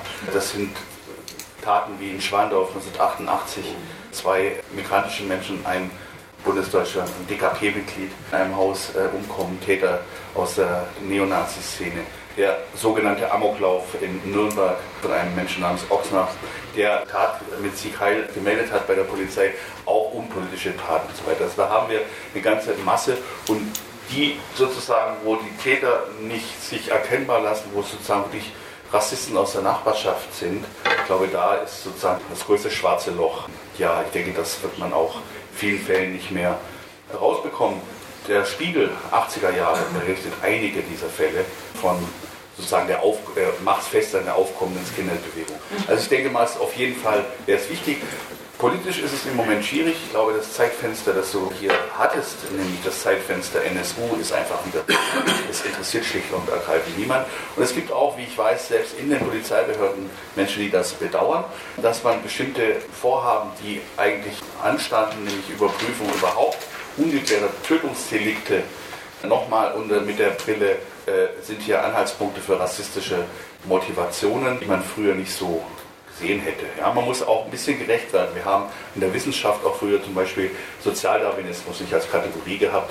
Man kann schlechten Beamten jetzt vorwerfen, dass sie einen Mord im obdachlosen Milieu nicht mit dem Begrifflichkeit Sozialdarwinismus haben erklären können, wenn das die Wissenschaft selber noch gar nicht hatte. Aber ich denke, auf jeden Fall muss der politische Druck hergestellt werden. Ich glaube, es ist auf jeden Fall wichtig und man muss es vielleicht auch auf verschiedenen Ebenen unterschiedlich begründen. Ich denke, man kann auch in den Apparat hinein kommunizieren, dass es durchaus eine positive Wirkung hat und es nicht darum geht, sozusagen den Staat vorzuführen, um zu zeigen, wie sozusagen der Alltagsrassismus ignoriert und die rassistischen Straftäter ungeschoren davonkommen. Ich glaube, wenn man mit so einer Haltung so eine Kampagne fährt, wird man da wenig Erfolg haben. Aber man muss natürlich trotzdem ganz klar Rassismus auch als Rassismus benennen. Das ist natürlich auf jeden Fall wichtig. Henrik Puls, Sie haben sich ja jetzt intensiv den Fällen, die bekannt sind aus NRW beschäftigt. Aus Ihrer Perspektive, woraus ergibt sich auch eine Notwendigkeit aus einer Behörden- oder Polizeilogik, sich intensiver mit diesen Fällen nochmal zu beschäftigen? Warum reicht es nicht, äh, sich auf die Antwort der Landesregierung äh, zu verlassen, dass das ja alles 2012 schon geschehen ist? Ich denke, auffällig ist im Vergleich zu Berlin zum Beispiel, dass wir schon eine Reihe von Verdachtsfällen haben, oder auch den Fall, den ich vorgestellt habe im Oberrat, den ich finde, der sehr eindeutig ist, der nicht aus der Zeit der 1990er Jahre kommt, sondern eigentlich aus der Zeit nach 2001, wo also quasi eigentlich das Instrumentarium da gewesen wäre, anders auf solche Fälle zu gucken. Das macht es, glaube ich, nochmal besonders und spannend und wäre dann auch eine, müsste auch in der Polizei genug Motivation sein, dadurch zu überprüfen, an der Spitze des Eisbergs, von dem wir reden, das muss man, glaube ich, auch mal deutlich machen. Wir gehen ja hier, reden hier von vollendeten Tötungsdelikten, also all die versuchten Tötungsdelikte, all die schweren Körperverletzungen, alles, was da drunter ist, ist jetzt ja in der Diskussion gar nicht im Blick und kann man auch so ohne weiteres aufgrund der schieren Masse ja nicht aufarbeiten. Aber wie gesagt, wir reden über die, über die Spitze. Da nochmal genauer drauf zu gucken und zu sagen, funktioniert dieses Instrumentarium eigentlich? Das wäre, glaube ich, aus behördlicher Sicht, könnte auch gewinnbringend sein. Ansonsten ist es so, den Fall, den ich eben vorgestellt habe, Overath, ich würde sogar so weit gehen, das geht über Hasskriminalität, Hate Crime hinaus. Das ist eigentlich, äh, gerade ja schon erwähnt, das, ist, äh, das hat eine rechtsterroristische Dimension, auch in den Kreisen, in denen sich der Täter da bewegt hat, auf die Dinge, auf die er Bezug genommen hat. Vielleicht ganz interessant, in diesen Aufzeichnungen findet sich so eine Art Tagebuch. Eintrag, den er nach der Tat gemacht hat, ja, wo er beschreibt, wie er sich fühlt, nach der Tat, wie er beschreibt, wie stolz er auf seine Freundin ist, dass sie das hat mitmachen können und wie stark sie ist und wie, das alles wichtig ist für das Deutsche Reich und für das deutsche Volk. Und das erste Mal gelesen habe ich gedacht, das ist ja genauso wie die Turner Diaries, also dieses Werk äh, von Andrew MacDonald, was ja Generationen von solchen Tätern und auch den NSU inspiriert hat. Also so jemand kopiert das, hat das vielleicht auch kennen. Es gibt also einen größeren Zusammenhang und spannend, wenn wir auf die Behörden gucken, was diesen Fall ist. Ich kann mir so ein bisschen aus dem Fenster lehnen und ein bisschen Spekulatives sagen, wir sind kein Historiker, die dürften das ja nicht, was wäre wenn. Aber interessant ist, wenn man sich das wieder mit NSU in Erinnerung ruft, dann ist geschehen diese Taten im Overath so ein Dreivierteljahr vor dem Anschlag in der Kolbstraße. Das Anschlag in der Kolbstraße ist doch von den NSU-Taten diejenige Tat, die am allerdeutlichsten äh, man sehen müsste, das ist ein Anschlag, das hat ein, könnte eine terroristische Hintergrund haben. Das ist ja viel eindeutiger als die Morde an Mehmet Kubacic und anderen. Ähm, und interessanterweise, derjenige, der die Ermittlung führt in der Kolbstraße, verheerende Ermittlungen aus vielerlei Gründen, ist ja auch alles von Untersuchungsausschüssen aufbearbeitet worden, ist der Ermittlungsleiter, der auch den Oberradfall aufgeklärt hat. Das ist der eine Punkt, das ist spannend, kann man sagen, ohne dem direkt den Vorwurf zu machen, er hätte das anders machen können, aber die, die Frage, was, was wäre gewesen, wenn andere Behörden da eine Rolle spielen, als Verfassungsschutz, der immer abgestreitet hat, dass das irgendwas mit politischer Motivation zu tun hätte, wenn der gesagt, jetzt ist doch der Fall, der darauf hindeutet, da tut sich was in der Nazi-Szene in Richtung Terrorismus. Das wäre ein ganz anderer Blick gewesen, dann auch auf so einen Anschlag wie die Kolbstraße, wo es ja zum Teil aus den Behörden auch Bundesverfassungsschutz eine, eine Einschätzung gab, das sieht nach Rechtsterrorismus aus und es gibt Fälle in England und so, die ganz ähnlich abgelaufen sind, wo man dann aber Verfassungsschutz NRW so einen Hinweis einfach in die Schublade gesteckt hat und jetzt auch noch sagen kann, Scotland Yard aus England hat auch mitgekriegt den Fall in der Kolbstraße und hat ein 70-Seiten-Dossier auf Englisch an äh, die Polizei Köln geschickt, an diese Ermittlungskommission, wo sie gesagt haben, was ihr da habt, das erinnert uns an einen Anschlag von 1999. Ich habe dir alle Informationen über diesen Anschlag und das ist dann da in der Ermittlungsgruppe ungelesen in die Schublade gelandet.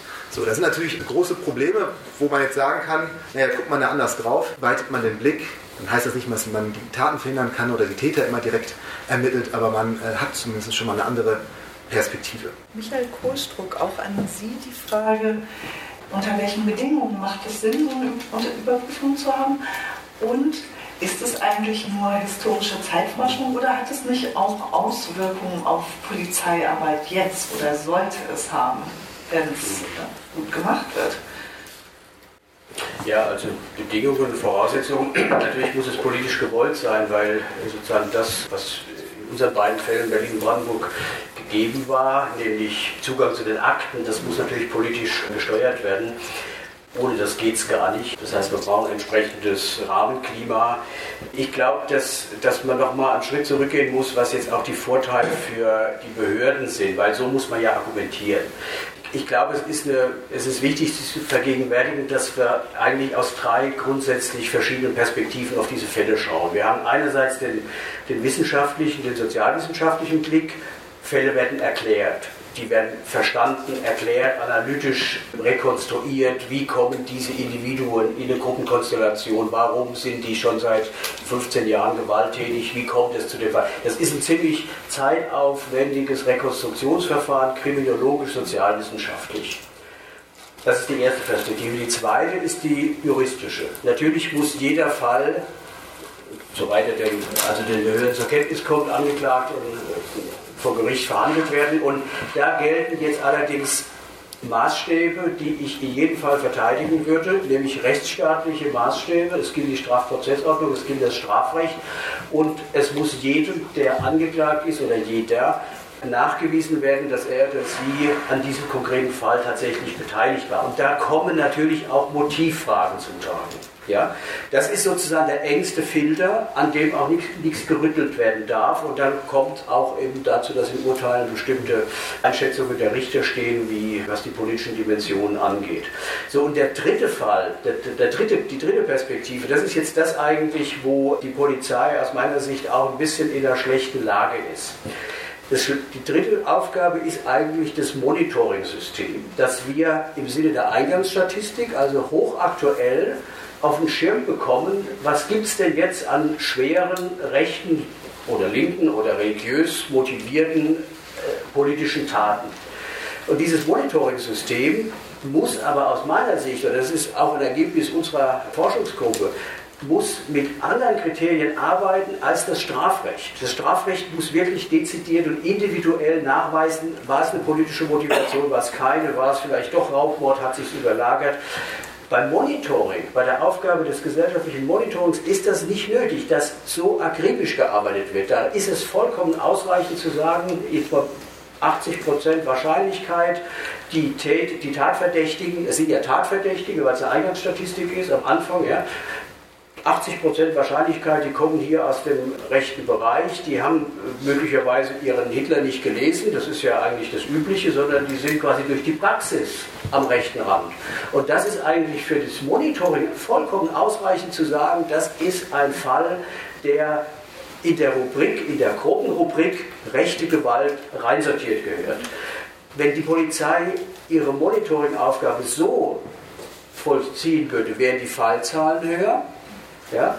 Sie kämen allerdings auch nicht ständig unter Beschuss von, zu Recht unter Beschuss von Wissenschaftlern, Journalistinnen und zivilgesellschaftlichen Kräften, mit dem richtigen Argument, dass es sozusagen zu pedantisch ist, wie Sie da reinschauen, weil Sie quasi durch die Brille des Strafrechts die Monitoringaufgabe äh, lösen wollen. Und das ist, glaube ich, ein Punkt, an dem man wirklich auch äh, Innenministern deutlich machen kann, die Polizei muss diese Monitoringaufgabe nicht mit diesen strengen Regularien der Strafprozessordnung machen. Sie könnte das auch ein bisschen mit journalistisch oder sozialwissenschaftlich geöffnetem Fokus oder geöffneter Blende machen.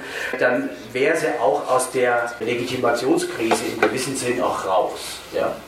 Und jetzt ist die Polizei so, dass sie sagt, bei uns kommt nun die Statistik, was sozusagen rechtlich, strafrechtlich äh, vor Gericht gewissermaßen belastbar ist. Und da tun sie sich keinen Gefallen, wenn sie diese Praxis beibehalten. Also das wäre quasi aus, aus meiner Sicht erstens das Ergebnis unserer Forschungen. Das haben wir auch vorher nicht in der Deutlichkeit gesehen und gewusst. Das ist ja immer schön, wenn man da mal was lernt. Und auf der anderen Seite ist das auch etwas, wo man sagen kann, da haben wir auch was anzubieten.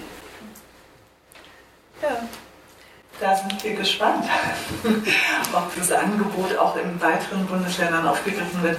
Entschuldigung, ich würde Sie nur noch um zwei Sätze bitten, nämlich was macht es für einen Unterschied für Betroffene, wenn das Motiv tatsächlich anerkannt wird, oder ausgesprochen wird öffentlich und wenn dann ein Fall auch als PMK rechts eingruppiert wird. Also in unserem Fall war es so, dass 84 direkt im Monat August gesagt wurde, und zwar von der Politik und als auch von den Sicherheitsbehörden vom Oberbürgermeister, dass es keine Ausländerfeindlichkeit war. Und dass sich diejenigen Menschen, die sich jetzt mit dem Hinweis Ausländerfeindlichkeit, und zwar tatsächlich Journalisten, die im Spiegel direkt im August September 84 publiziert haben und von einem Hakenkreuz geschrieben haben. Das heißt, es gab mehrere Hinweise, denen man hätte folgen können. Die lagen im Raum. Aber Politik- und Sicherheitsbehörden als auch Ermittlungsbehörden haben in den ersten zwei Monaten für sich direkt sozusagen das politische Motiv ausgeschlossen, explizit ausgeschlossen. Und der Oberbürgermeister Krings hat damals in den lokalen Medien ja, so, sogar dagegen verdammt, könnte man fast sagen. So würde ich das äh, Zitat interpretieren. Sprich, Menschen, mit denen wir gesprochen haben, also die Angehörigen, haben irgendwann, und das finde ich wiederum interessant, nicht dem geglaubt, was dann geschrieben wurde, sondern sie waren mit einer weiteren Gewalt konfrontiert. Und das ist die Gewalt, da stimmt was nicht und das wissen wir, das, das, das wissen wir doch, ja, das spüren wir doch, weil wir haben 1984 dort gelebt. Rassismus wird nicht erwähnt. Diskriminierung und Ausländerfeindlichkeit werden als Begriffe erwähnt von Angehörigen, die nicht wie Sie und wir tatsächlich in den Wissenschaften oder dann journalistisch arbeiten. Und diese zweite Gewalt nach der Gewalttat strukturiert sozusagen auch den weiteren Prozess des Lebens, den weiteren Prozess, sich als Bürgerinnen oder Nicht-Bürgerinnen tatsächlich zu empfinden. Und das ist der zweite Punkt, der mir aufgefallen ist. Ich wollte dann, als ich konnte, weil solche Brandanschläge haben eben auch, unsere Opfer waren monatelang im Krankenhaus, mussten sich monatelang auskurieren, konnten de facto auch gar nichts machen, konnten nicht ermitteln, waren sprachlos und sie haben sich selber als rechtlose Objekte bezeichnet. Eine der Angehörigen hat danach, also in den 90er Jahren, sofort versucht, die deutsche Staatsbürgerschaft zu bekommen, weil sie explizit gesagt hat, ich möchte diese Staatsbürgerschaft, ich möchte deutsch werden, weil ich weiß, dann habe ich das Recht, nochmal irgendwie über 84 neu nachdenken zu lassen. Aber so als Türkin finde ich mich nicht als Bürgerin dieses Landes. Und diese Entrechtung, die funktioniert eben auch, und da würde ich sagen, ja, ich weiß nicht, ich wäre da nicht so vorsichtig, glaube ich. Ich würde da vielleicht sogar einen Schritt weiter gehen, wie Sie es gerade ausformuliert haben, im, im, Verhältnis zum Umgang mit den Behörden, wie man mit ihnen sozusagen argumentiert. Ich würde tatsächlich sagen, man müsste aus der Perspektive der Angehörigen, man muss stärker über institutionellen Rassismus sprechen. Also man muss ein Wissen in Deutschland und tatsächlich sind wir da an der Stelle in Deutschland sehr spät dran im Vergleich zu anderen Ländern. Wir müssen tatsächlich über institutionellen nicht personenabhängigen, sondern strukturellen als auch institutionellen Rassismus sprechen, ein Wissen eruieren, was diesen Entrechtungsprozess durch rassistische Straftaten und das wissen Täter, richtig, das wissen tatsächlich Täterinnen, um dagegen sozusagen eine, ja, etwas aufzubauen, eine Kraft aufzubauen. Herzlichen Dank, weil auch das gehört zu den Lehren aus dem NSU-Komplex. Mir bleibt, mich bei Ihnen sehr herzlich zu bedanken. Sie haben wirklich einen intensiven und ich glaube auch für alle sehr spannenden Einblick in Ihre Arbeit gegeben. Und mir bleibt auch zu hoffen, dass wenn wir hierher zurückkommen, vielleicht in ein paar Jahren, die Ruhr-Uni uns dann aus ihren Forschungsergebnissen berichten kann und stolz vermelden kann, dass das Innenministerium in Düsseldorf sich entschieden hat, diese wichtige Forschung, die, wie wir ja sehr deutlich gesehen haben, eben keine historische Forschung ist, sondern unmittelbare Bedeutung für unsere Wahrnehmung von rechter rassistischer Gewalt heute hat, sowohl für die behördliche, aber auch für die Anerkennung der Perspektive der Betroffenen, dass diese Forschung durch das Innenministerium in Düsseldorf oder das Justizministerium dann hoffentlich auch für NRW mit ermöglicht wird. Herzlichen Dank Ihnen, herzlichen Dank, dass wir hier sein durften.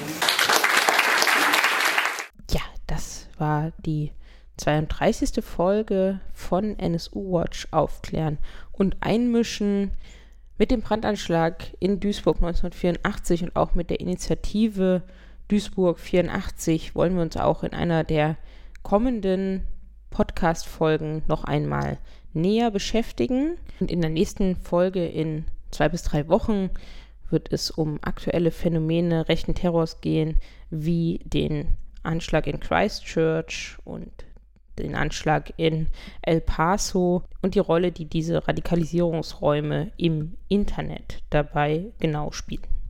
Ja, und bis zu dieser nächsten Folge findet ihr uns wie immer auf Twitter at nsuwatch, im Internet nsu-watch.info und auch bei Facebook sind wir vertreten und wir hören uns dann in der nächsten Folge wieder.